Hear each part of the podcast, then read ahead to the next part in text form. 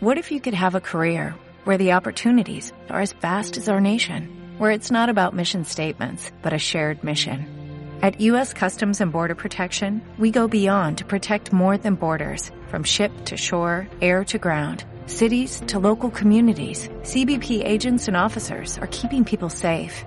Join U.S. Customs and Border Protection and go beyond for something far greater than yourself.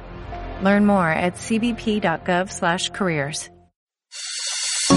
La manera más fácil de viajar, el método más barato para transportarse.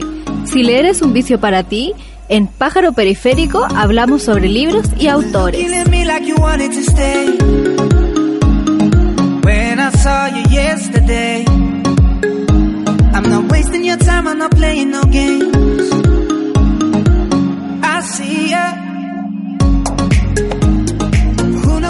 Hola, hola. ¿Cómo se encuentran? Bienvenidos a un nuevo episodio de Pájaro Periférico con Lorena Huerta, como siempre. Hoy día me acompañan dos personas, estoy muy contenta. Eh, me acompaña Delfina Harms, ah, Harms, Harms. Harms, Yeah. que ya la había entrevistado y ahora va a estar como panelista. Ah, Estoy de preguntona. de preguntona, yo también, porque no sabemos mucho de esto. Ah, no sabemos de lo que está pasando en Chile. Ah. Entonces trajimos a alguien que realmente sabe lo que está pasando en el país y es Sofía Brito. ¿Cómo estás? Experta. Hola, Sí. muchas gracias por la invitación. No, Nada, sí. Como bien dice Delfina, eres nuestra experta. Ah. No, no, en realidad yo creo que lo importante de este proceso es que no hay expertos. claro. Hay que aprender de nuevo. Es lo más importante. Eh, Primera pero lección. para presentarte un poco. Tú eres eh, egresada de Derecho de la Universidad de Chile. Eh, ya has escrito tres libros, ¿verdad? Has colaborado en tres libros. Eh, o sea, en realidad he escrito una plaqueta de poesía Claro, Bestialidades. y sí, una que se llama Furias Callejeras, Bestialidades, que es un librito un poquito más grande y mm, bueno, este libro que es otra bola. Sí, po, la parte dura de Sofía Brito. Sí, Sofía es muy versátil y ella escribió o colaboró en este libro que se llama La Constitución en Debate, un texto pensado para profesores, estudiantes y organizaciones sociales. Así es. Y tú me habías contado antes de que este libro lo estaban escribiendo hace dos años atrás. Sí, mira, este libro surge en realidad principalmente por el diagnóstico de que la gente pensaba en, en el momento del proceso constituyente de Bachelet, o al menos lo que nosotros pudimos ver participando en diferentes debates, en juntas de vecinos, en organizaciones sociales, que las problemáticas que se abordan en la Constitución, o sea, cómo la Constitución aborda los derechos sociales, eh, la orgánica del país, etcétera, no tenía mucha relación con lo que pasa en la cotidianidad, en las problemáticas cotidianas, así como tampoco es un tema en el cual la ciudadanía pueda justamente eh, decidir, ¿no? Está representada. Claro, o sea, eh, las constituciones en Chile siempre se han hecho por comisiones de expertos, nunca ha habido un proceso constituyente que sea efectivamente democrático, eh, y así como tampoco hemos tenido hace bastante tiempo procesos de educación cívica que en el fondo permitan acercar estos debates constitucionales a las problemáticas cotidianas. Sin embargo, la Constitución dice mucho de nuestras problemáticas cotidianas, entonces lo que nosotros quisimos hacer en ese momento, en una especie de realidad volada que se nos ocurrió, y también a, a Silvia Aguilera, que es editora del OM, es poder hacer un libro que fuera didáctico, eh, pero que no fuera, eh, que no infantilizara el debate, ¿no? Mm. Entonces es un libro que, que explica las, las diferentes eh, partes que contiene una constitución, eh, explicándola con ejemplos de la constitución de 1980, pero también eh, acercando un poco el debate constitucional que hay en el resto del mundo. O sea, para que efectivamente no se entienda como que estamos solos acá y que solamente Claro. es acá el problema, sino que cuáles han sido la- las formas en que se, re- se han regulado las constituciones a nivel internacional. Entonces, esa es la, el diagnóstico y como la, el ánimo que tiene el libro. O sea, de algún modo desde el diagnóstico siempre se vio que era necesario una nueva constitución. Claro, lo que pasa es que, bueno, hace muchísimo tiempo que nosotras venimos, o sea, mucha gente viene diciendo la nece- viene hablando de la necesidad de una nueva constitución, o sea, yo creo que desde que se creó la constitución del 80 que ya hay gente que está diciendo que era una nueva constitución. Mm, sí. Exacto. No. Eh, y no solamente por esa ilegitimidad de origen, ¿no? O sea, por la forma en que fue creada, que es una cuestión muy relevante porque el debate constitucional, la forma y el fondo son relevantes. Eh, pero también justamente por este fondo, ¿no? O sea, por cuáles son las, las, las formas en que, en que se regulan los derechos fundamentales y la orgánica eh, que contiene esta constitución, ¿no? O sea, Que también la forma por que fondo. impacta al final la vida de los ciudadanos es bastante evidente y cada vez más evidente se va acumulando bastante en realidad. Yo me acuerdo de los primeros debates como respecto de la constitución. Bueno, sí, sí se hablaba de asamblea constituyente desde el 2006 y antes, Mm. 2005, pero los prim- mis primeros acercamientos con la constitución fueron las leyes orgánicas y... y- Abajo y- la LOCE. Abajo la LOCE, exactamente, la LOCE. eh, y ahí fue como mi primer eh, encuentro con la educación cívica, que fue en una toma, ¿cachai? Con unas fotocopias rayadas, así como como autogestionándose el, el conocimiento al final de, lo- del- de la estructura de la comunicación entre el gobierno y, el- y la gente, ¿cachai? Claro, es igual quería hablar como qué recuerdos tenemos nosotras, que somos más o menos de edades parecidas, de que- la educación cívica, porque de algún modo tenemos un país donde se fue olvidando eso y por eso también está pasando este malestar. Claro, sí, o sea, bueno, para mí en realidad estudiar derecho tenía que ver un poco con eso, ¿no? Con la, o sea, bueno, después del, del yo, eh, el 2011 era secundaria, entonces entré a, derecho un poco con la, con la necesidad de ver cuál era la, la forma en que estábamos regulados como sociedad. Y en realidad uno siempre entra a derecho como con una especie de, de, de energía, como de que va a entrar a derecho para luchar por la justicia.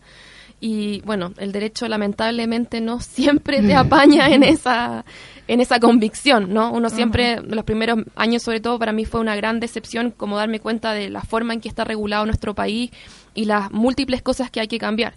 Y claro, el derecho constitucional en ese sentido, por esa decepción, me llamó muchísimo la atención y ahí con, con el grupo de compañeros que hicimos este libro, además del profesor Francisco Soto, eh, éramos como los ñoños de la, de la cátedra, en el fondo. O sea, nos leíamos todos los textos, eh, dábamos todas las pruebas orales y nos iba súper bien, qué sé yo.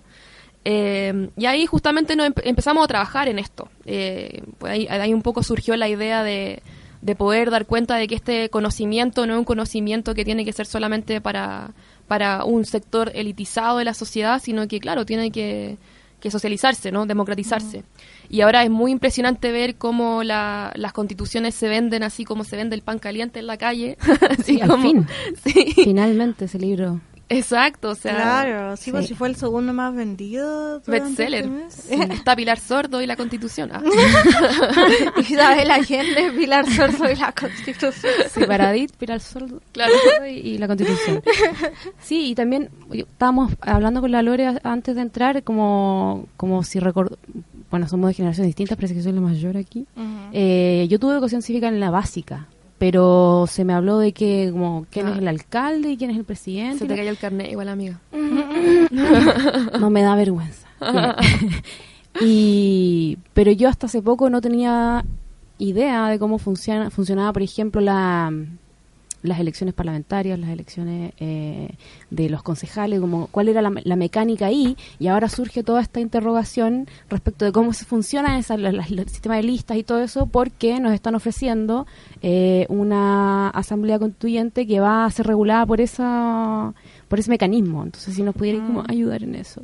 Claro, tenemos muchas preguntas ignorantes que esperamos sean respondidas. Ah, Bueno, primero que todo, yo creo que es importante decir que este acuerdo, bueno, mal llamado Acuerdo por la Paz, al cual llegaron eh, los presidentes de, de la mayor cantidad de partidos políticos que tenemos en Chile, eh, en realidad eh, es un acuerdo que todavía no se sabe muy bien cuál va a ser su concreción práctica, ¿no? O sea, primero decir que los acuerdos que, que se hacen eh, por los políticos siempre son acuerdos que pueden variar, son acuerdos que no tienen eh, una obligatoriedad de cumplirse Claro. realmente, ¿no? Entonces, es un acuerdo que se firma y que hay toda una... Se asume que después el voto va a reflejar el acuerdo, pero... Claro, o sea, hay toda una, una parafernalia comunicacional, performática, que en el fondo nos, te- nos tuvo ese día jueves hasta las 3 de la mañana en la tele viendo cómo firmaba la cuestión. Pero en realidad, eh, todavía, ¿cuál va a ser la concreción práctica de ese acuerdo? Está por verse, ¿no? Eh, se, con- se, se configuró una comisión técnica ahora, que la, la, la misión que tiene esta comisión técnica es poder justamente eh, concretar las reformas constitucionales eh, que se necesitan para una para este plebiscito, para poder determinar es, si es que lo que queremos, primero que todo, es una nueva constitución y luego si queremos... ¿De qué tipo claro, el proceso? El proceso con una convención mixta o bien una convención constitucional, que es el eufemismo para decir asamblea constituyente. Mm. Eh, sí, eso te iba a preguntar primero. ¿Cuál era la diferencia? Si hay diferencia o por qué se adoptó otro término a, y no asamblea constituyente. Para no darle el gusto a claro, claro yo pensaba en de la marcha. Eh, en verdad, claro, es, difícil saber por qué ese término y no asamblea constituyente, principalmente porque en realidad, claro, o sea, asamblea constituyente, un término que se ocupa en toda América Latina, ¿no? o mm, sea, estaba viendo que en América Latina había un montón de asambleas constituyentes y que quizás llamarla de esa forma era presentarse de cierta manera a nivel internacional. Exacto. Y, no, no, no es la intención de ellos, yo creo, como dar el Exacto, yo, yo creo que también es seguir un poco, un poco la, la, tradición de, de, arribismo que tenemos en Chile, porque la convención mm. constitucional es, un, es un concepto que viene de la tradición estadounidense. Mm. Entonces, ahí un poco quizá adoptar ese término en vez de asamblea constituyente. Ah, ya sé de lo que estás hablando. The House of Cards. Entonces, claro, e, es en ese sentido quizá por ahí se puede adoptar el término. No obstante, el contenido sería exactamente el mismo que una asamblea constituyente. Mm. Ahora, claro, yo creo que es importante llamar las cosas como son, ¿no? y una asamblea constituyente es lo que se está pidiendo por la ciudadanía y no una convención constitucional. Ahora, con respecto a cuáles son los otros puntos del acuerdo, por ejemplo, en caso de que ya llegue a ganar un plebiscito en el cual, digamos, queremos una nueva constitución y la forma de hacerlo es esta convención constitucional, entiéndase como asamblea constituyente, em, el acuerdo lo que dice justamente, como decía la Delfina recién, es que la forma de elegir a los... Eh, asambleístas, digamos, es la misma forma que se elige a los diputados en, eh, actualmente, ¿no? Eh, que es una forma eh, que está, bueno, primero que todo son 155 eh, diputados en ejercicio, que también ahora se está reformando y pueden ser 120, entonces no se sabe muy bien si van a ser esos 155 o 120. Asambleístas. Eh, también hay una proposición de parte de la, de la oposición de que sean el doble, ¿no? O sea, una propuesta que sean el doble y que no sean eh, tan poquitos, digamos, porque efectivamente lo que se plantea a nivel internacional es que ojalá sea la mayor cantidad de asambleístas posible, ¿no? Para que asegurar la mayor diversidad, claro, en esa asamblea. Y el otro tema que está todavía en, discusión, que también, claro, según el acuerdo, si uno lo lee al pie de la letra, el sistema por el cual se votaría sería este sistema proporcional, que el sistema DONT, que es un sistema que, en el fondo se cambia por el binominal. Eh, no obstante, es un sistema que, claro, si bien no es tan malo como el binominal, es un sistema que igual, representativo, claro, prioriza los pactos electorales y por mm. tanto a los partidos políticos. Además de eso, para inscribir una candidatura independiente, lo que habría que hacer es, claro, conseguir firmas de eh, al menos, o sea, se supone que claro, al menos son 0,5% eh, por ciento del electorado que votó en la última elección, ¿no?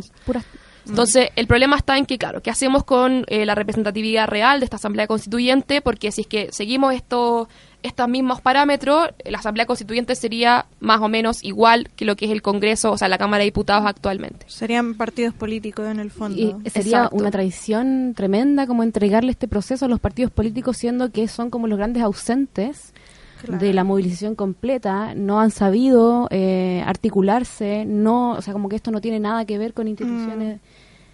eh, de ningún tipo al final justamente es el carácter del... Y no hay confianza tampoco en los políticos. O sea, no hay representantes. Yo digo, si hubieran elecciones presidenciales ahora me... Sí, mm, claro. Eh, te iba a decir la cifra exacta de la gente que está en partidos políticos es como 5%. Mira, yo no sé exactamente la cifra, pero, pero, pero la, la, gente que se siente representada por un partido político en Chile es eh, en realidad menos de un, creo que la cifra es como menos de un 15% o algo así, y no se siente parte de ningún... O sea, porque más allá de la militancia uno puede decir, bueno, yo siempre he votado por este partido, qué sé yo. Eh, claro, la, la, militancia requiere un poco más de esfuerzo y compromiso. Claro, mm. pero yo creo que también hay una cuestión que es importante eh, actualmente, ¿no? Que es que eh, efectivamente esta movilización da cuenta de la crisis de la representatividad que existe en Chile, que es una cuestión que no existe solamente en, Chile, ¿no? sino que es un problema a nivel internacional. Y los partidos políticos o sea, la, idea de partido político, así históricamente, surge justamente para mediar las demandas de la sociedad civil con el gobierno, ¿no? Entonces los partidos políticos tienen esa función de mediación. Eh, y lo que hoy día está demandando la gente, yo lo he visto en muchos talleres, en asambleas, en juntas de vecinos, en diferentes espacios, eh, está demandando una participación directa y vinculante, una participación en la cual, claro, o sea, hoy día tenemos un montón de redes sociales que en el fondo permiten incluso etiquetar a Piñera y decirle lo que uno quiere decirle. Exactamente. Entonces, ¿cómo no vamos a tener un, una- un mecanismo de participación que sea efectivamente a través de democracia directa? Eso Eh, asegura también que al final el, el- la experiencia de la gente en el cuerpo, que al final es lo que provocó Exacto, esto, se exacto. vea reflejada en, en, en, en un cambio. Claro, Que est- estas no es, solo, no es solo el conocimiento técnico Mm. o el, man, el tejimaneje de los, de los procesos políticos, sino que realmente el día a día como acumulativo Sí. de la gente que, que, que hace que las demandas sean tan claras también. No es como, me acuerdo, me- el 2006-2011 los petitorios eran como unas listas larguísimas que se, se, se conversaban en asambleas, pero cuando la- esto ocurre en la calle, a nivel ciudadano, es súper limpio el petitorio, es súper claro, como, no, como que todo converge a lo mismo que es la asamblea constituyente y, bueno, leyes que tienen que pasar también pronto. Sí, en el fondo yo creo que hay muchos, había muchos grupos, en el fondo, como, no sé, el 8 feminista, la CUT, el colegio de profesores, estudiantes, y que al final todos se unieron en esta ocasión como no más AFP, porque la demanda al final era solo una, era como la desigualdad. Que es lo que tenemos todos todos los movimientos en común, Claro. la constitución. Sí, yo creo que esta movilización hace, hace ver una cuestión que es muy, muy bonita, ¿no? Que cualquier persona puede ser representante de la movilización, ¿no? O sea, no hay una cabeza única que pueda ser la, la vocería de la movilización, sino que era muy lindo ver y ver todavía, ¿no? Que cualquier entrevista a cualquier persona de la calle eh, tenía la película totalmente clara porque es lo que uno Porque vive, vive ¿no? su vida, porque tiene clara su o vida, sea, pues. es- Claro. es la vida misma la que está hoy día en juego en la calle, es el cuerpo también el que se pone ahí eh, Sí. en la pelea, ¿no? Entonces, Y cualquier persona como- lo sabe. Es como al final una educación cívica, espontánea y genuina, que es como que la gente se da, se empezó a dar cuenta de que su vida y sus experiencias y su presupuesto es el reflejo de las leyes y la constitución que rigen su país. Algo que se veía súper lejano, de repente se, se, se, se limpió, se limpió como la conexión entre ambas cosas. Mm. Yo te quería preguntar también respecto como de mm, algo que me preocupa a mí en particular y que no sé tampoco cómo, tan- no tengo tan claro cómo funciona, el tema de como las, las limitaciones que tendrían o cuál es el rol del asambleísta y cuál es el rol que nos gusta del asambleísta, porque había una restricción creo de un año de cargos políticos, pero a mí me preocupa mucho que los asambleístas hagan carrera política con esto. Lo encuentro peligroso. Creo que el asambleísta tiene que ser un tubo que conecte simplemente como las bases con La eh, la redacción de la nueva constitución y es súper fácil que eso se convierta y creo que pasa mucho en Chile y por eso somos presidencialistas y te es tan macabro todo que los representantes se convierten en líderes y en vez de transmitir la- la- las inquietudes de la gente que eso jamás ha pasado en este país eh, salen con sus propios con sus propios cuentos y defienden sus propias sus propios intereses. Entonces cómo cómo se regula eso cuál sería como la Claro, o sea, a ver, en primera instancia eh, es importante eh, dar cuenta que, claro, que esta limitación de un año probablemente puede ser demasiado eh, baja, ¿no? O sea, es una limitación que quizá eh, no da cuenta de la necesidad justamente de poder dedicarse únicamente a, a trabajar en la Asamblea Constituyente y no justamente después, claro, hacer una carrera política conflictos de intereses que, pues. claro, que pueda, claro, que pueda generar conflictos de intereses, ¿no? Eh, pese a que efectivamente igual cual, toda persona que integre la Asamblea Constituyente, de todas formas, claro, aunque sea independiente, igual tiene convicciones políticas, ¿no? O sea, el ser Claro. independiente no significa no tener una convicción política y no querer hacer política. Ahora el punto es, en que está, que, que está en, en juego es que hay una intencionalidad de, de regular, de sobreregular esta asamblea constituyente desde un poder constituido, que es el Congreso, que es el poder que hoy día está, de hecho, en entredicho, o sea, el poder que está duda. en tela de juicio, eh, y que en realidad en el resto de los países de América Latina lo que se ha hecho es que eh, es la Asamblea Constituyente, este poder constituyente justamente del pueblo, el que eh, de alguna manera empieza a dar sus propias regulaciones, ¿no? El que regula sus protocolos y que, por ejemplo, lo que pasa con el quórum, este quórum que está bien eh, cuestionado, que es el quórum de los dos tercios, eh, lo que pasa en, en América Latina generalmente es que los, las formas de votar y las formas de, de decidir cómo son la- los instructivos para fun- de funcionamiento de la Asamblea Constituyente son mucho más sofisticados que decir ya dos tercios y chao, ¿no? Entonces, esa es una cuestión que también es importante empezar a cuestionar. O sea, ¿por qué este poder constituido, que es el Congreso, está sobre regulando una asamblea constituyente que es un poder constituyente? Y que en el fondo va a cambiar. la capacidad de hacerlo por sí misma y que debería, como claro, lavar lo que se ha, claro, regulado antes. Va a cambiar el Congreso. Probablemente, o sea, puede incluso decidir que no exista un Congreso mm. bicameral, por ejemplo. Claro. Entonces, hay un montón de, situaciones que están ocurriendo claro, hoy día desde los partidos políticos que yo creo que es importante poder fortalecer las organizaciones sociales para poder demandar eh, que estas estas eh, fórmulas no sean regidas únicamente desde ahí, ¿no? O sea, eh, abrir espacios de participación ciudadana que sean efectivos. Y además, eh, el problema que tenemos actualmente es que, claro, eso muchas veces no se puede hacer porque tenemos una represión tan brutal que tenemos un proceso constituyente medio esquizofrénico también, de alguna manera. O sea, estamos muy... Eh, alerta a lo que pasa, la comisión técnica y no sé qué, pero por otro lado tenemos compañeras y compañeros que están muriendo, que están siendo víctimas de violencia político-sexual, que están quedando sin un ojo, entonces es realmente eh, impactante. son trabas, trabas ya psicológicas, emocionales a nivel país, tremendas y que ya resultaron una vez, o sea, no tenía no era nada raro que lo, hicieran de nuevo. Tengo entonces dos preguntas. Una ah. que es como que es como cuál es el rol y cuál es el como cuál sería como entre comillas la ética de un, de un buen asambleísta, así como qué queremos como asambleísta y después esto del quórum, porque igual me parece, ya mucho meme respecto de los dos tercios, pero me parece que no se puede ah, no se puede aprobar una constitución sin una, una mayoría, o sea, 50 más 1 es ridículo, no puede Yo igual quiero saber más lo de dos tercios. No puede ser que la constitución de Chile sea decidida por la mitad de la gente, necesitamos mucho más que la mitad de la gente. ¿Cuáles son esas formas más sofisticadas de las que hablabas y eso?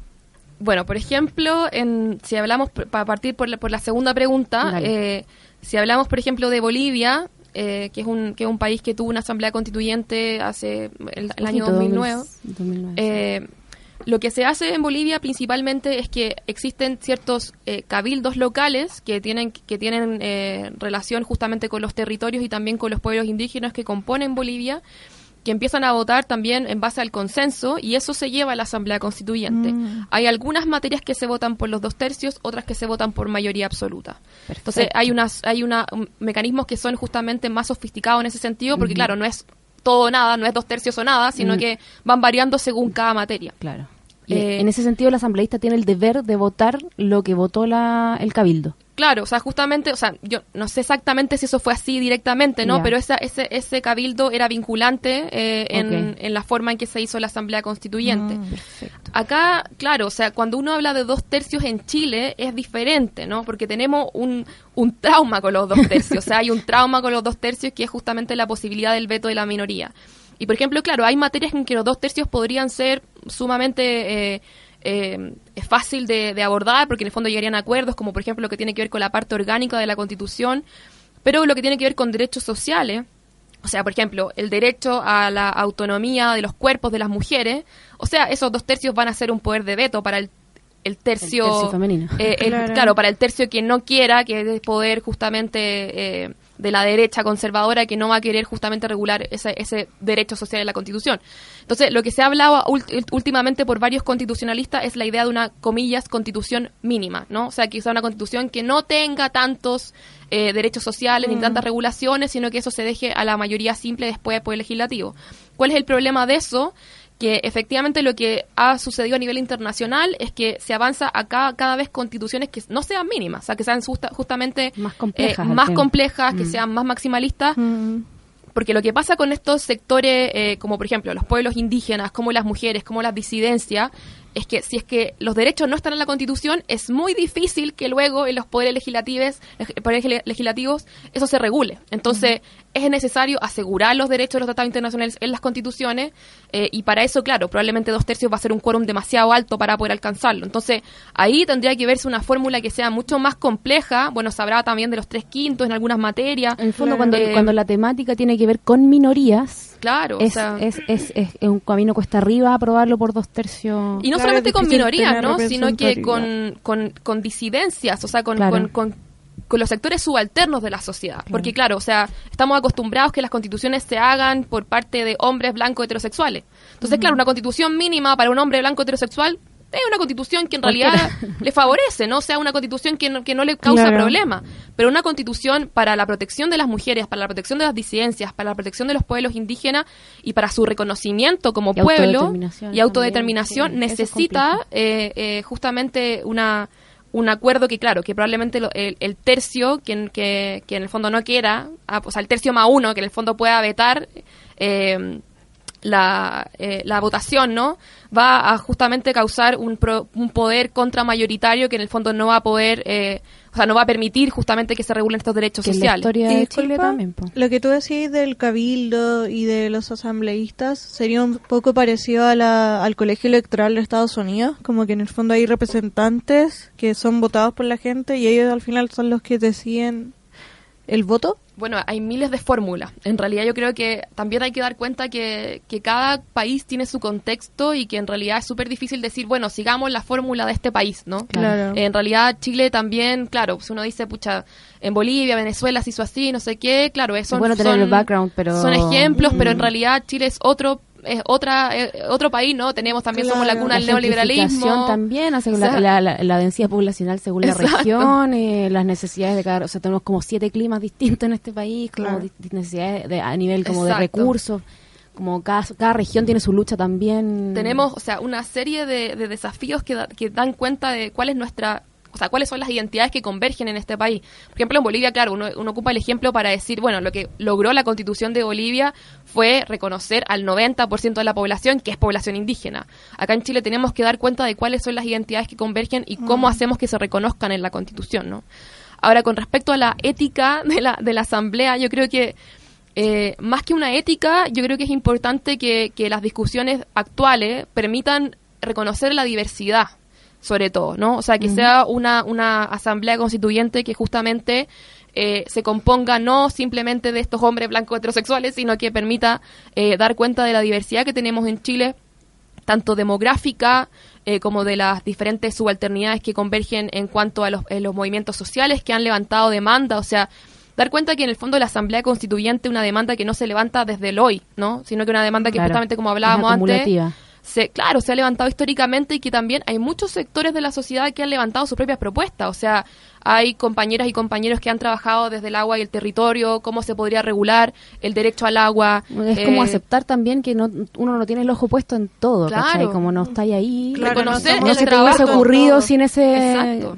Re- Reconocer el trabajo, o sea, agua, educación, salud, vivienda, un montón de, de demandas que, claro, que hay compañeros y compañeros que la vienen trabajando y que esos sectores, esos, de, de esos movimientos sociales tienen que tener voz eh, y participación representativa en estos espacios, ¿no? ¿Y qué pasa cuando se discute eh, una- un ámbito de la, de, de la Constitución que, que tiene que ver con las disidencias, por ejemplo, o con las minorías? Bueno, no, minorías no me gusta esa palabra, pero las disidencias sí, como los... Eh, O pueblos indígenas, ¿te refieres? claro, pueblos indígenas también, como es posible que, que, que hayan votos que tengan más peso al, al momento de decidir eh, algo, por ejemplo, si cuando se regule la relación del Estado con los pueblos indígenas y su au- au- autonomía, su autodeterminación, lo que sea, que los representantes de regiones donde bla bla bla tenga un poco más de peso que el, el voto del, lo- del representante de Ñuñoa, no sé. En ese sentido, todo está abierto. Eh, Ya, o sea, o sea, es la- posible. Todavía se está discutiendo. ¿Y es igual de democrático? O sea, es que en realidad creo que es importante eh, reconocer que la Asamblea Constituyente y el Poder Constituyente tienen la capacidad de autodeterminarse, ¿no? A nivel Perfecto. histórico. Entonces, claro, una cosa es lo que podamos decir, eh, o sea, las, las propuestas que uno pueda empezar a dar ahora que son sumamente relevantes, o sea, el hecho de que se esté discutiendo en tanto espacio eh, cómo vamos a regular eh, eh, la participación de los pueblos indígenas, la participación de las mujeres, da cuenta de la- necesidad de abrir este debate, no la necesidad de, de decir, bueno, cómo vamos a asegurar que estas identidades subalternas sean truco. reconocidas y Sí. que claro, que justamente, claro, cómo hacemos que, que no haya un poder de veto por parte de la de las, de las élites que históricamente han gobernado y que históricamente han hecho constituciones que favorecen simplemente sus privilegios. Entonces, todo está abierto y hay muchas fórmulas que se han ocupado, o sea, también, claro, o sea, cómo, utilizamos lo- los parámetros internacionales de los pueblos indígenas para que para que sean reconocidos acá y se, por ejemplo se hable de, de plurinación no no se hable simplemente de una identidad nacional como es ahora en Chile que no, no No se sabe existe. muy bien qué es, digamos sino que hablemos de, de pueblos o sea de, de pueblos en, en plural y eso Claro. yo creo que es una un desafío súper relevante que tenemos y cómo eso, por ejemplo, abre la puerta a que eh, eh, la- los pueblos indígenas tengan, por ejemplo, sus propios sistemas de justicia, sus propios sistemas electorales, eh, que es una cuestión que para Chile sería inédita, po, porque tenemos, o sea, Bueno, que puedan también regular sus recursos. como Exacto. sus Claro, porque hemos vulnerado mucho los derechos y las vidas de las personas indígenas, no tienen como los mismos derechos. O sea, y, y en realidad lo que está pasando es la militarización que tuvimos acá en Santiago, que ahora sigue siendo parte, o sea, y, y en otras regiones eh, del país, ¿no? Como que ahora sigue siendo parte por, la, por las eh, fuerzas policiales. O sea, en el Gualmapu pasa hace, no sé, 400 años, pues entonces, eh, en ese Que hay sentido... ocupación al final. Se, a- siempre se habló. o Claro, la militarización sí, siguió presente eh, y, y ahora estamos recién nosotros, nosotros como pueblo chileno, entre comillas, o diferentes otros pueblos, viviendo lo que el Gualmapu estuvo viviendo o ha estado viviendo todos estos años. Y también, bueno, se destapa la olla respecto de la militarización de ciertos sectores de Santiago, como que yo, yo siempre supe, yo vivía cerca de la Santa Julia, que sí era un, un lugar que estaba constantemente como asediado, Claro, así eh, Lo Hermida, eh, La Legua, que están en estado de excepción Claro, hace más constantemente. Eh, eso tampoco, eso también se, se mantenía como en las tinieblas justamente por, por la por la poca representatividad. Entonces, mi pregunta tiene que ver como cuando el debate, cuando el debate es está está siendo vivido en carne propia por el por un sector y por un representante. Eso eso puede tener es puede tener más fuerza y, y más más como poder de voto, como más voz eh, que mi realidad, por ejemplo, o sea, como lo- los, los representantes del Gualmapu, los representantes de las poblaciones que, han- que, han- que tienen situaciones, los- o lo- las tomas, eh, lo- los deudores habitacionales, son realidades que una, una parte importante de los representantes de la Asamblea no van a, no van a tener conexión quizás con eso. Mm. Yo creo que nuestro desafío para también eh, las fuerzas políticas transformadoras, para las personas que están por una por un cambio eh, radical de la forma en que vivimos, por una vida digna, eh, que, que integren esa asamblea constituyente y que también estén en el debate público, porque la asamblea constituyente va a ser un espacio, pero también va a haber un gran debate a nivel eh, como, como comunicacional y también en los espacios territoriales sobre qué es lo que está pasando en esa asamblea constituyente. Mm. Yo creo que el desafío para, para todas esas personas, para todas nosotras también, es que esas personas tengan la voz que nunca han tenido. ¿No? Claro. O sea, y que efectivamente eh, integren esos espacios y que también sean más, justamente sean más, Más escuchados, escuchados, porque según no- realidades. eh, es, es, es como es, es muy terrible pensar que se pueda vetar una reforma a la constitución o una o, o un, o un, un- una- un petitorio o una algo que viene de una experiencia de la que estamos todos tan lejos Claro. es muy cruel como Además de eso, creo que también es importante reconocer que la Constitución eh, es solo una, o sea, es, es la base de las normas, ¿no? O sea, la base eh, normativa que tiene una sociedad, pero luego viene todo un proceso de cambio legislativo también. Entonces, hay ciertas materias que van a quedar reguladas en la Constitución, por ejemplo, lo que tiene que ver con el movimiento de pobladoras y pobladores, que históricamente también ha luchado por una nueva Constitución, el reconocimiento, por ejemplo, a la vivienda digna y a la vida digna en la Constitución, pero luego viene todo un proceso de cambio legislativo para poder regular efectivamente que exista eh, un derecho a la ciudad y un derecho a la vivienda digna eh, Y que eso concretamente, ¿no? O sea, Claro. Que, que eso tiene que ver con, con leyes, pero también tiene que ver con Presupuestos, instructivos, con presupuestos, o sea, eh, sí. un montón de cambios que también, o sea, va a ser un largo proceso y un proceso que también va a requerir no solamente gente que esté en la Asamblea Constituyente, sino que también eh, personas que estén dispuestas a trabajar en esos procesos, a, a poner el hombro, ¿no? O sea, Seguir. ¿Y cuánto seguir, tiempo claro. tú crees que puede durar este proceso constituyente? Porque Bueno. ya en abril sería el primer plebiscito. Claro, o sea, lo que se ha, o sea, lo que se ha estipulado, la- los plazos que ha estipulado el acuerdo es que justamente, claro, en abril sería el, el plebiscito por para definirse que si es que uno quiere o no una nueva constitución, así como el mecanismo para el cambio. Luego en octubre con las elecciones municipales serían las elecciones también de, de los asamblearios eh, de, de la asamblea constituyente o convención constitucional mixta. Y luego eh, sería un plazo de nueve meses con una prórroga de tres meses para la nueva constitución. O o sea, para, para redactar la 2021. constitución, claro. Y luego de eso habría El un plebiscito, claro, ratificatorio, lo que se llama un plebiscito de salida, ¿no? O sea, para ratificar el texto. El humo blanco, el humo negro. Exacto. Y también todo. lo que se ha dicho es que si hay ciertas materias que causan demasiada controversia dentro de la Asamblea Constituyente, podrían también eh, eh, ponerse en la papeleta del plebiscito de salida y poder también ser votadas en ese en, esa instancia, ¿no? O sea, ta- eso también se podría hacer. Ahora, claro, o sea, también puede ser que este esta Asamblea Constituyente en realidad diga, bueno, un año es un tiempo demasiado corto. Muy corto para escuchar todas las voces. Claro, vamos a tener que prorrogarlo Chile. un poco más, eso puede pasar también. Claro, Pero- qué, qué fuerte todo esto. Siento que le estoy tomando el peso.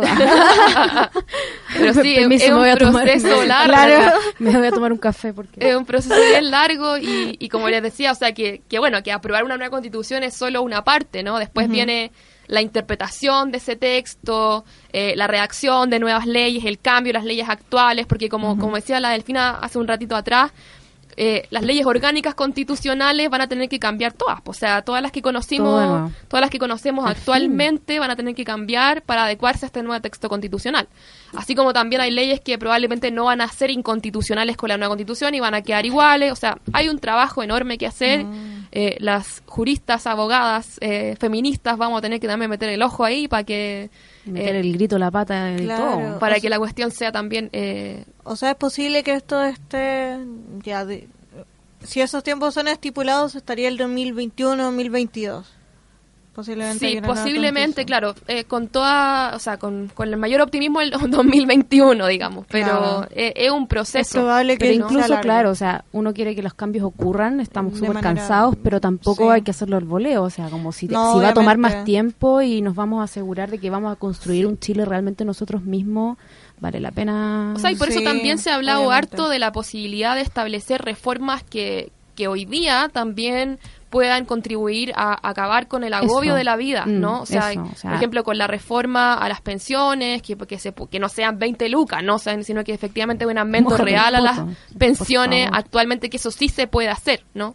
Hay un montón de... O sea, de- se de pueden hacer cosas por mientras, mientras Claro. que, el- que cambiamos Chile. O sea, hay reformas que se pueden hacer ahora, actualmente, Actualmente, y que sí. efectivamente el movimiento social está pujando por eso también, ¿no? O sea, hay, eh, por ejemplo, lo que tiene que ver con la vivienda, si bien no está regulado a nivel constitucional, se puede presionar justamente al gobierno para que se establezca nuevos procesos de, de construcción de vivienda digna. También Eh, procesos como jurídicos a nivel, como, o sea, como ju- justicia.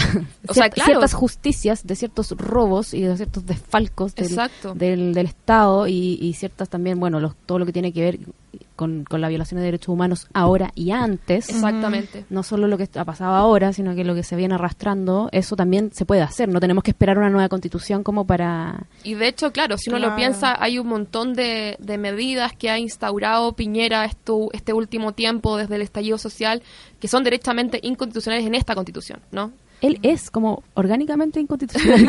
Piñera- no cumple ningún requisito. claro, no.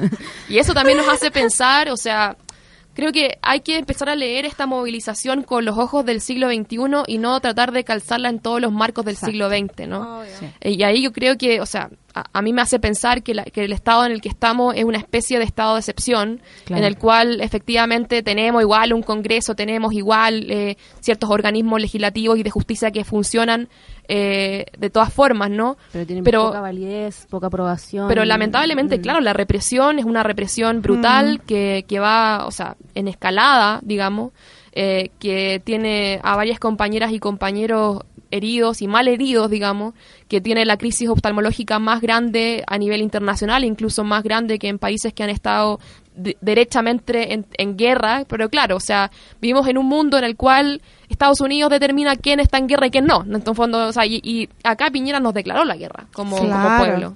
Entonces Bueno, está ahí- eso y también está como el- la merma silenciosa de, de cómo, y yo lo veo en toda la gente con la que me relaciono, como muchos amigos que están teniendo sus primeras crisis de pánico, Exacto. que les está costando ir a trabajar, que les está costando manifestarse. A mí me cuesta, yo voy a, a Plaza Italia cuando no hay nadie, pero ya se junta un poco de gente, me pesa taquicardia y ya como miedo. Claro, hay Entonces, mucha gente que ahí, tiene ansiedad. ahí se- uno se da cuenta cómo sí funciona y a pesar de eso no se ha parado. Yo creo que la respuesta de la gente al acuerdo político de paz es clara y, y la reacción de la gente a la no reforma, a las no reformas, porque son realmente no reformas, es clara. O sea, si yo está lleno igual de eh, todavía todavía están pasando cosas a nivel práctico que es la ocupación de Plaza Italia y a nivel como ya más eh, de organizaciones y de, y de, de- de contacto con, con distintas organizaciones sociales. Está Así es. está súper radical eso. Estamos en un momento, creo yo, de esquizofrenia constituyente. Sí. Tengo otra duda. Si resultara, aunque espero que no, pero si pasara la convención mixta, ¿qué pasaría ahí con los eh, miembros del Congreso que se postulan para ser parte de la con- nueva constitución, ser asambleístas? ¿Cuáles son las ¿Qué les, consecuencias en qué les su... pedimos a ellos? No, no, ¿O como qué- cuáles son las consecuencias en su... Eh, no, no mandato, en su, no sé cómo decirlo, en su cargo político. Según lo que tengo entendido, aunque eso creo que también se está se va a regular bien en la comisión técnica o lo que es- lo que se sabe hasta ahora, yo creo que eso también va a ser parte de las reformas constitucionales que se hagan, pero la, la propuesta era que cesaran en su cargo como parlamentario y integraran solamente la convención mixta, Mm.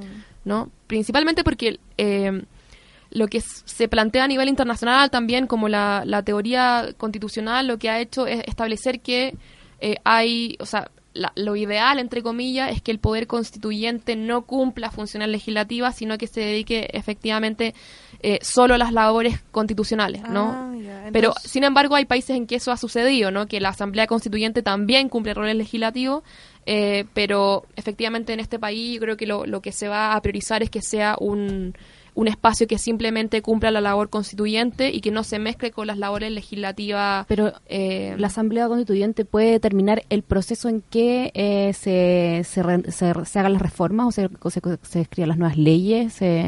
como ¿Tiene ese poder también la Constitución? O sea, claro, o sea, lo que la Constitución eh, tiene, o sea, las constituciones. Dejar como dejar como lista la cama para Claro. claro porque tú puedes puede tener ese límite la asamblea pero es como cuando es como pedir los tres deseos pedir un deseo que quiero pedir más deseos No, lo, lo que pasa es que no, la- las constituciones ti- eh, regulan eso, ¿no? Sí. O sea, las constituciones tienen dos patas, por así decirlo.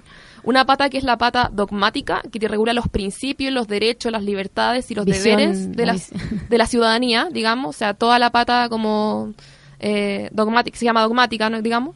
Y otra pata que es la pata orgánica, que la pata orgánica lo que regula son todos los poderes del Estado, eh, el- en, en el caso de la Constitución del 80, bueno, poder legislativo, poder ejecutivo, poder judicial, además otros eh, organismos como el Tribunal Constitucional, la Contraloría, etcétera, que tienen rango constitucional.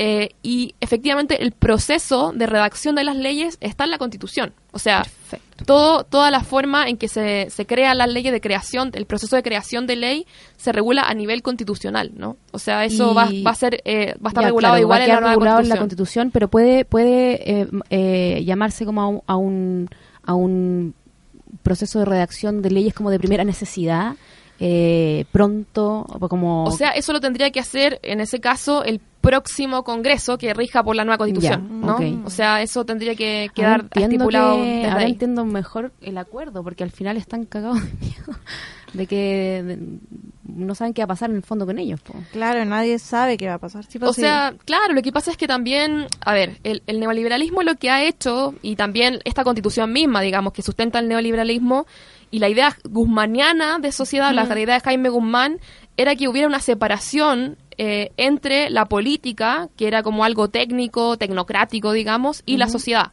Y que la sociedad no pudiese intervenir en los procesos políticos. Entonces, claro, o sea, hoy día las élites políticas prácticamente están completamente disociadas de lo que pasa con la sociedad, ¿no? Entonces, por eso, claro, hay una, hay una necesidad, creo yo, de su parte de poder asegurar también un, un poder que, que se mantenga, ¿no? Y hoy día, por ejemplo, lo que pasa eh, en la derecha es que hay una diferencia de tesis, ¿no? O sea, Alamán, por ejemplo, que, que ha sostenido la tesis de que la Constitución, el nuevo texto constitucional tiene que aprobarse también por dos tercios en- eh, por el, las- nu- el nuevo eh, organismo que cree la Constitución. Lo que él quiere decir con eso es que él no cree que una nueva constitución pueda asegurar sus privilegios. En cambio, hay otro sector de la derecha que dice, bueno, con una nueva constitución igual los podemos asegurar, ¿no? O sea, podemos jugar a asegurarlos de to- todas formas. Claro. Entonces, hay diferencias de tesis de qué pasa con la constitución del 80. si es que podemos, o sea, hay obviamente una derecha más conservadora que dice tenemos que mantenerla a toda costa y hay una y hay un sector que, que en realidad dice, bueno, tenemos que cambiarla porque ya no queda otra y veamos cómo jugamos en ese en esa cancha nueva claro, a no asegurar igual ir, o nuestros sea, privilegios, sí, digamos, o sea, entonces por eso también es, una, es un factor sume- sumamente importante lo que pasa con el financiamiento de las campañas de los asambleístas, ¿no? O sea, cómo aseguramos que esas campañas sean aseguradas por un financiamiento igualitario estatal y Claro. no sea el financiamiento que ya sabemos, Pentas o Kimich, eh, que, O sea, es que tiene mucho sentido que si Chile va a tener una nueva constitución y es el gobierno el gobierno va detrás de esto, eh, lo, lo financie como financia tantas otras atrocidades como Exacto, o sea, y, y en realidad, claro, o sea, ese, ese es el, el problema que tenemos actualmente, ¿no? Que también hay una dimensión eh, relevante de clase en lo que está jugándose en esta constitución, ¿no? O sea, no es simplemente cambiar un texto, ¿no? O sea, como cambiar un texto que en realidad es como el Cambiar origen liberal, sino que, claro, cómo cambiamos nuestros, nuestras actorías y también, claro, cómo, cómo eh, abrimos un proceso en el cual podamos abrir otra forma de modelo económico a través de la nueva constitución, ¿no? O sea, que no sea simplemente el neoliberalismo algo dado, como es actualmente, Mm. porque en Chile en realidad... eh, eh, estos últimos años se ha cuestionado de parte de los movimientos sociales la forma en que eh, nos regulamos a través de un modelo económico neoliberal. No obstante, los gobiernos siempre han establecido eso como algo dado, ¿no? O sea, tanto los gobiernos No de la concertación, claro. nueva mayoría, como también los gobiernos de derecha, han dicho esto es algo como prácticamente incambiable, o sea, no se Estamos puede transformar. Mm. Exacto. Sí. Y, y este nuevo modelo económico tiene la posibilidad, presiento yo, intuyo, de ser algo que, que tenga que ver estrictamente con Chile, con su naturaleza y su orgánica y su distribución, y no necesariamente un modelo dado que, que, que la te- el- desde la teoría y, o sea, o sea, no corremos el riesgo de que salten estos hueones diciendo, con- perdón, No hay problema, somos un podcast independiente. Sin eh, que saltan estos diciendo como Chilezuela y los comunistas y O sea, yo creo que siempre le van a decir porque es su forma de causar pánico en la sociedad de alguna manera, pero de alguna de alguna forma yo creo que lo importante es poder, o sea, al menos lo que yo creo yo es que lo relevante y la forma en que tenemos nosotros de agarrarnos de eso es que hay tratados internacionales que regulan los derechos sociales, o sea, el derecho a la educación, el derecho a la salud, el derecho a la vivienda, el derecho a la autodeterminación de los pueblos no son derechos de Venezuela, son derechos que están regulados por la ONU. O sea, ¿Escucharon? ¿Escucharon? sí, o sea, son, son derechos de tratados internacionales que están regulados hace un montón de tiempo en el fondo y que eh, el avance, o sea, la tendencia del avance a nivel internacional es que esos derechos sean cada vez más regulados en los países. Y con más fuerza, o sea, más, más, más rígidos en ese sentido. Es que Exacto. hay muchas fake news igual. A mí, no sé, por el otro día mi mamá me mandó un video de WhatsApp que era como que la Asamblea Constituyente era algo solo de izquierda Las mamás. y que la habían ocupado en Venezuela, Bolivia, no sé. Pero claro, también hay que escuchar gente como Sofía que nos informa y que también es- son procesos que se han hecho en otros países de Europa, de Latinoamérica, no sé, en Colombia, en Portugal, en Finlandia. Y que tiene mucho sentido que la, que la gente pueda expresar en la, en, en, en la misión y visión de su país eh, su experiencia, sus necesidades. Si lo que pasa es que eh, les provoca un terror brígido porque ellos son la minoría Exacto. brígida, o sea, son como la, minoría, minoría. más, más brígida. Entonces, Y ellos hablan de minorías cuando en realidad ellos, son, la, la minoría. minoría. O sea, si Sí, realmente para ellos escuchar al pueblo es perder un montón de lo que han ganado. Y yo encuentro que es mucho más difícil para la mente humana perder algo que tení a pedir algo que no tenís. po. Exactamente. ¿Cachai? O sea, lo- tienen, tienen los recursos, tienen las herramientas, tienen todo para agarrar lo que tienen con tanta fuerza. Entonces, obviamente, parece algo de izquierda, lo- pero no es algo de izquierda, es algo del pueblo. O es sea, algo es de la algo de, gente. claro, es algo de las Algo mayorías político. De las sociales. mayorías ¿no? sociales. Es algo de las mayorías sociales y, y, claro, y algo que, que es una tendencia a nivel internacional, ¿no? Y también yo creo que tiene que ver con el avance de las tecnologías, o sea, cómo hoy día teniendo una posibilidad de comunicación en tantas redes sociales que en el fondo nos permite intervenir directamente en la política, porque nos permite intervenir en- con nuestras compañeras, con, con grupos, con colectivas, con organizaciones, con incluso en Twitter, o sea, un montón de, de redes. Eso yo creo que el, el feminismo latinoamericano le debe mucho a Twitter, así como real, claro, o sea, o sea, es que es nos como, permite levantar es, es como, entre comillas, la ola del feminismo en el que manda el testimonio Claro. y el volverlo personal político y también en este en este caso nos permitió organizarnos de una manera que todavía a mí nunca me quedó claro cuando, o sea, como eh, hay que estar aquí hasta ahora, nadie sabe quién nadie lo convocaba, convocó, no, sí. pero nos organizamos de una manera tan como un cuerpo, como un cuerpo, como Entonces, como un- claro, con Igual ese ahí avance- WhatsApp tiene un rol Sí, clave. con ese avance Todo, tecnológico, ¿cómo no vamos a tener mecanismos de democracia Mm. directa si nos organizamos de esa nos manera? organizamos de esa manera eh, cada día. Cada día, Cada día o de cero. Y, y el testimonio está ahí y las Exacto. imágenes están ahí. Estamos Eso- todos aquí mostrando nuestra nuestra Eso te iba a experiencia. preguntar un poco también de cuál tú crees que había sido el impacto de lo que pasó el año pasado con el movimiento feminista en esto que está pasando el 2019. Uy, esa es una pregunta muy bonita, creo yo, porque la verdad es que, bueno, primero, eh, lo que nos permite este 8 de marzo eh, del 2019, digamos que una, una de las manifestaciones eh, que, que en el fondo, claro, es como una especie de culminación de lo que sucede el 2018, de alguna manera, o un punto de apogeo, es de nuevo decir que tenemos una masividad que no ocurría desde el fin de la dictadura, ¿no? O sea, que abre una amplitud democrática que yo creo que no habíamos vivido hace muchísimos años. Y claro, lo que sucede con el movimiento feminista, claro, que el 2018 tiene sus mayores movilizaciones o mayor apertura en ese sentido, pero en realidad viene desde, desde un proceso, al menos desde estos últimos años del 2015-2016. Va bastante Así internacional como, también. Claro, así como también a nivel histórico en Chile, siempre las feministas han luchado por una amplitud democrática y por la vida digna, ¿no? Entonces, en realidad, eh, hay mucho que decir desde el feminismo sobre lo que está pasando actualmente, principalmente porque hoy día lo que estamos viviendo es una crisis de la reproducción de la vida, ¿no? O sea, de la vida misma, o sea, del hecho de no tener plata para ir a comprar al supermercado, ¿no? O sea, y son las labores que históricamente han cumplido las mujeres.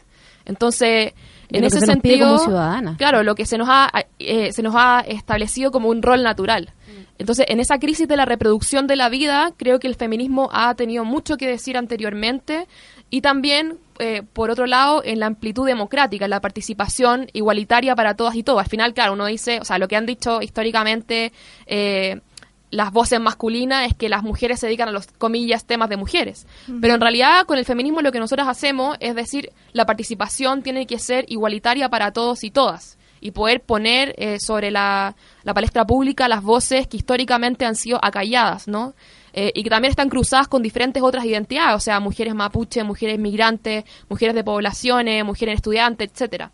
Entonces creo que ahí hay una, una eh, importante eh, reflexión que viene del feminismo que se empieza a plasmar en este estallido social y que también tiene que ver con, con esta, eh, por así decirlo, este cuestionamiento que hace el feminismo a la representatividad única como una sola cabeza. O sea, el mayo feminista también tuvo un carácter horizontal. Muy anarquista. Exacto. Muy anarquista. Eh, un carácter muy, Muy horizontal en el cual, claro, no había una vocería única a la cual comillas cortarle la cabeza, ¿no? Exacto. Entonces, creo que ahí hay mucho de, de lo que empezamos a, a tejer Y desde el el feminismo. feminismo, el feminismo se ha construido también anticapitalista y eso es súper importante para cuestionar el modelo y cuestionar el día a día y eh, los espacios públicos y el, la imagen que tenemos de nosotros mismos.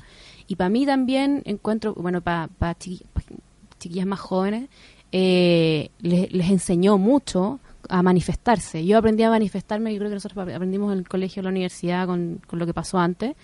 Eh, hemos mejorado bastante. Eh, pero a muchas chiquillas y bueno, los colegios también, los colegios de niñas que estuvieron como, que fueron súper importantes para que esto pasara, eh, la, la, la- empujó a muchas mujeres a tomarse la vía pública y a tomarse la manifestación, no detrás de un grupo, sino que como un individuo que ya es un objeto político, que ya llevan dos, tres años debatiéndose con fuerza y con, con mucho calor en este aquí, en, en- bueno, en Argentina y en Latinoamérica en general. Eh, es- fue muy educativo encuentro también así como como como cuál es nuestro espacio vamos a bueno vamos a tirar como aquí a la masa que también es una opción válida, o vamos a, a enfrentar esta crisis desde la trinchera del feminismo, que es algo que si no se hace, se, le- se va a pasar por alto de nuevo. Ay. Yo lindo. pensaba también qué bonito que el año pasado pensábamos como en un movimiento feminista latinoamericano porque estaba pasando también en Argentina, acá en Chile y ahora es como un movimiento revolucionario por América Latina, así como Colombia, eh, Bolivia, Ecuador, ahora Yo Chile. Sí, siento que fue acumulativo en esto. lo- bueno, yo he vivido lo que ha vivido la pseudodemocracia en Chile. Y, y claro, las, lo que tú hablabas de las masividades, los, primero los movimientos estudiantiles universitarios, los primeros 2004, 2005, después los pingüinos, grandes masas de gente también. Después el 2011 y entre medio Hidroaicén, me acuerdo que fue también brutal. Y todos, todos con un mismo, con una misma directriz potente anticapitalista y, y- y constitucionalista, asambleísta y todo. Es como bacán que haya, que haya convergido todo, todo ahora. Ya. Para pasar a lo siguiente. Ah, queríamos hacerte unas preguntas radio, ¿las hacemos? Claro. ¿Sí? Ya. ¿Las quieres hacer tú? No, dale, yo me voy a meter con dos nomás. Ah, ya. Ya. Sofi, nosotros tenemos una sección en este podcast que se llama eh, Pregunta Radio, que en verdad no va a tener tanta relación con el contexto de hoy en día. Ya. Uy, qué nervio. Yo respondí todo mal la otra vez. Todo mal. Todo mal. No, no hay respuesta mala ni buena. Ahora, espera, justo se me cerró el Word, pero no. Solo para conocerte un poco más. Ah, ya. Entonces, te voy a preguntar como una, op- eh, dos opciones y tú tienes que escoger. Ya. Ya. Norte o sur. Sur. Pati Maldonado Raquel Argandoña. Raquel Argandoña, no sé, ninguna. Igual ahora está revolucionaria Raquel Argandoña. un poco sí, un poco más Raquel La Argandoña. respuesta a esa pregunta es... Claro, y Pati Maldonado se fue del país, así que. Harry Potter o El Señor de los Anillos. Harry Potter. Vino blanco o vino tinto. Vino tinto. TVN o Canal 13. Oh, ninguno. Ah, TVN. Ya. Ficción o no ficción. Ficción. Lemebel o Bolaño. Lemebel. Pisco con blanca o con negra. Con Blanca. ¿Música latinoamericana o no latinoamericana? Latinoamericana. Eh, ¿El que guarda siempre tiene o con todo sino para qué? Con todo, si no, ¿para qué? Maravilloso. Ah, ya, muchas gracias. Ya. Y para ya ir ya en el último ítem de este programa, te quería preguntar como si hay algunas recomendaciones, o si también eh, la Delfina o yo queremos dar recomendaciones de qué ver para que la gente quizás se guíe un poco en este proceso social. Bueno, voy a pasar porque tengo recomendaciones que me han hecho y todavía no las Ah, ya. veo o leo. así que- eh, viene muy de cerca la recomendación, yo creo, pero eh, libro. sac- sí, sacamos este libro en LOM que se llama La Constitución en Debate y que, bueno, es un libro que está pensado justamente para poder eh, debatir la Constitución más que para decir, bueno, estos son los parámetros con los cuales tiene que regirse una Constitución, ¿no? O sea, Sí. para decir cuáles son lo- lo- las diferentes eh, secciones que tiene la Constitución del 80, cómo debatirla. Eh, ahí tiene algunas preguntas que también son interesantes para debatir en la casa, en la junta Claro, de es vecinos, súper en la calle. Sí, En la marcha. En la marcha, donde sea. Eh, además de eso, eh, bueno, eh, en realidad han surgido una serie de talleres que se están haciendo también por parte de diferentes organizaciones sociales, invitar a informarse sobre eso.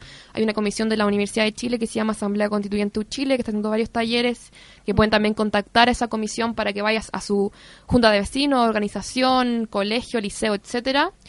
Eh, bueno, ¿qué más? Hay un también una cuestión que es bien bien bien bonita para poder leer e informarse desde el feminismo. Hay un informe que hizo la ONG, no sé si es ONG, Fundación Humanas, que eh, es sobre los procesos constituyentes en su relación con la participación de las mujeres. Ah. Eh, es un informe que pueden encontrar en internet, en PDF. Yo lo busqué así como Humanas, proceso constituyente PDF en Google- Google, Google y te sale al tiro, Sí. así que pueden buscarlo también ahí. Y sobre todo habla de, de la, de las formas en que han participado las mujeres en los procesos constituyentes eh, y las asambleas constituyentes sobre todo eh, recientes, ¿no? Así que bueno, eso... Está bacán. Hay millones de otras recomendaciones, pero esas por ahora. Yo del mundo audiovisual creo que recomiendo más. eh, hay una serie que me hizo mucho sentido, la vi antes de que pasara este estallido, que era Years and Years, que me gustó mucho, era de HBO si no me equivoco. Years and years. Years and Years. Bueno, Y que es una miniserie, debe tener como ocho episodios creo máximo, no sé, es cortita. Pero tiene mucha relación con lo que está pasando ahora. Es como una serie futurista de algún modo, como no sé qué va a pasar en el 2025, 2030. Y como. Y al final pasa algo muy similar a lo que está pasando hoy en día en Chile, que es como que la gente se levanta y se revoluciona y dice ya no más. Qué belleza que la avanzada del fascismo en Latinoamérica provocó una avanzada del pueblo en la calle así. Claro, porque todos nos sentíamos igual Estábamos un poco... aterrorizados y ocurrió. Sí, estábamos como, yo igual estaba como, hoy, como Bolsonaro, Donald Trump, Eh, Lo que está pasando en Bolivia ahora. Sí, como veía otros países, y no. Y en otros países europeos también, en Polonia creo que también pasó, no sé. Sí, sí, sí. Eh, y también recomiendo, hay un documental en Netflix sobre Ucrania, sobre el movimiento social allá, que lo vi hace poco y ¿Cómo me gustó mucho. Ay, no me acuerdo. Algo en ucraniano, no sé. Eh, era Fight for, no, no era Fight for Freedom, era como Ucrania Freedom, pero si buscan Ucrania les va a salir en Netflix de inmediato y es del movimiento social ucraniano que pasó en 2014, Ok. que también eh, dialoga un poco también con lo que está pasando acá y se puede ocupar de inspiración. Así que esas son mis recomendaciones. ¿Tú? Me gusta. Yo no, no tengo recomendaciones. Ya. Yo estoy con la tarea pendiente así, consumir Hay harto que leer ahora, sí. Sí, todos tenemos que estudiar mucho. Todos nos sentimos como a falta de Pero, pero solo para cerrar es importante eso, ¿no? Que, que hay una sensación histórica que siempre se nos, se nos pasa como de, de, eh, sentirnos en, en una especie de desigualdad de información por no saber y como no saber y mejor dejarle a los expertos la tarea. No. Pero hoy más que nunca es importante que, que hoy día nuestras demandas, que hoy día la, la, la sensación que tenemos por, de, de la necesidad que tenemos en realidad por una vida digna, eh, es lo más importante para crear una nueva constitución. Lo más importante. Todas las otras cosas, los procesos, los acuerdos, los no sé qué, las reformas, no sé qué, son en realidad cuestiones, eh, Aprendibles, así. claro, que se pueden leer, ¿no? Lo importante es que esas demandas, que esas, esa sustancia esté en la, en la nueva constitución. Basta con, con mirar hacia su- la propia vida nomás. Exacto. ¿Qué necesito? ¿Qué necesito? ¿Qué no tengo? ¿Qué necesito que se me asegure? Claro, yo creo que todos tenemos que reflexionar en qué vemos en nuestra sociedad, qué nos molesta, qué creemos que puede ser mejor en el fondo. Llevamos harto tiempo incómodos. Eso es lo más Sí. importante. Bueno, muchas gracias Sofi por haber venido. Muchas gracias A ti, a. Gracias por invitarme aquí a dar. Todo muy buena la conversa. Sí, excelente. Muy aprendí mucho. Así que eso, bueno, chao. Recuerden seguirnos en nuestras redes, Pájaro Periférico, en Instagram, sigan al podcast, estamos en Spotify, Evox, todos los episodios. Y en Twitter como de la periferia. Chau, chau. Chao.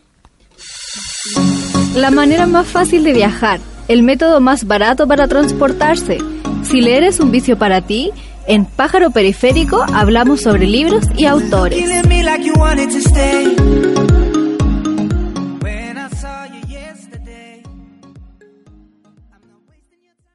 ¿No se merece tu familia lo mejor? Entonces, ¿por qué no los mejores huevos? Ahora, Egglands Best están disponibles en deliciosas opciones. Huevos clásicos, de gallina libre de jaula y orgánicos de Egglands, que ofrecen un sabor más delicioso y fresco de granja que le encantará a tu familia. En comparación con los huevos ordinarios, Egglands Best contiene la mejor nutrición como 6 veces más vitamina D, 10 veces más vitamina E y el doble de omega 3 y B12. Solo Egglands Best. Mejor sabor, mejor nutrición, mejores huevos. Visita egglandsbest.com para más información.